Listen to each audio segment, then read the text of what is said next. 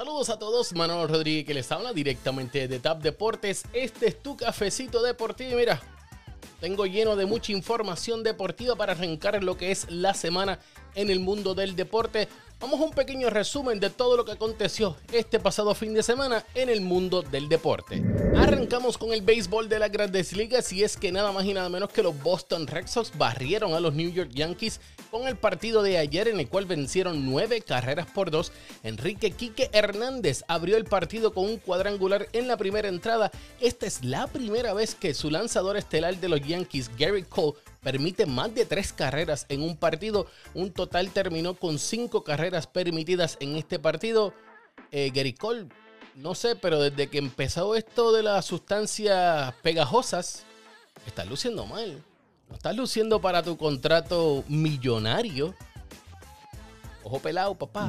Este fin de semana también se actualizaron lo que fueron los resultados de las votaciones para el juego de estrellas y el equipo de los Houston Astros es el único equipo que tiene siete finalistas a lo que serían las votaciones para el juego de estrellas. En esto se encuentra Carlos Correa, que estuvo número 4, ahora está en la tercera posición entre los campos cortos. Javier Baez está número 2, Yadier Molina está en la posición número 2 detrás de Buster Oatley pero el machete Maldonado, Martín Maldonado, está en la segunda posición entre los receptores en la Liga Americana.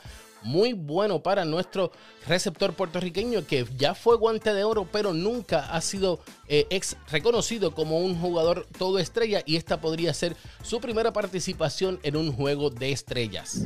Y nos movemos a lo que es la NBA y es que los Portland Trail Blazers ya tienen su dirigente. Así es, Chauncey Billups, quien fue asistente de Los Ángeles Clippers este firmó un contrato por cinco años para dirigir, para convertirse en el nuevo dirigente de los Portland Trail Blazers, mientras que eh, Penny Hardaway ha recibido permiso para entrevistarse para la posición vacante que existe en la ciudad de Orlando. Esto para dirigir a los Orlando Magic y también Becky Hammonds ha sido una de esas, de esas personas que han entrevistado que están entre los favoritos para ser el nuevo dirigente del equipo de los Orlando Magic. un equipo que ya tiene dirigente oficialmente son los Dallas Mavericks. Así es, y es que firmaron a Jason Kidd y Jason Kidd está llamando a sus antiguos amigos, esos amigos que lograron ganar ese campeonato allá contra el Miami Heat de LeBron James y firmó nada más y nada menos que a JJ Barea para que se convierta en uno de los asistentes del equipo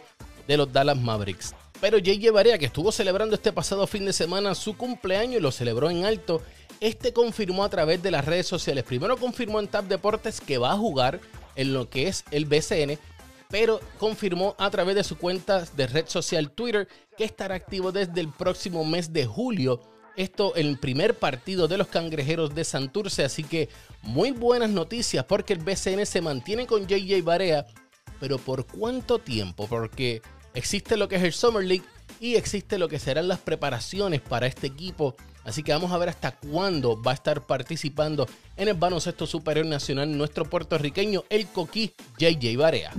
Y ayer fue el partido donde los Milwaukee Bucks lograron tomar ventaja de la serie dos victorias por uno. Esto al vencer al equipo de los Atlanta Hawks, liderados no por Giannis Antetokounmpo, el dos veces MVP, liderados nuevamente por Chris Middleton quien explotó en este cuarto partido. En un momento dado anotó tres triples consecutivos, eso en menos de un minuto, para tomar ventaja y liderar al equipo de los Bucks a una victoria y retomar nuevamente lo que es ventaja de cancha local. Trey Young se lastimó un poco su tobillo y no fue el mismo desde que ocurrió eso en los minutos finales del tercer partido, del tercer parcial, pero esta victoria no significa mucho, significa mucho para el equipo de los Bucks en cuestión de ánimo, pero están jugando nuevamente en la cancha y los Atlanta Hawks este próximo martes pueden empatar la serie allá en su casa en Atlanta.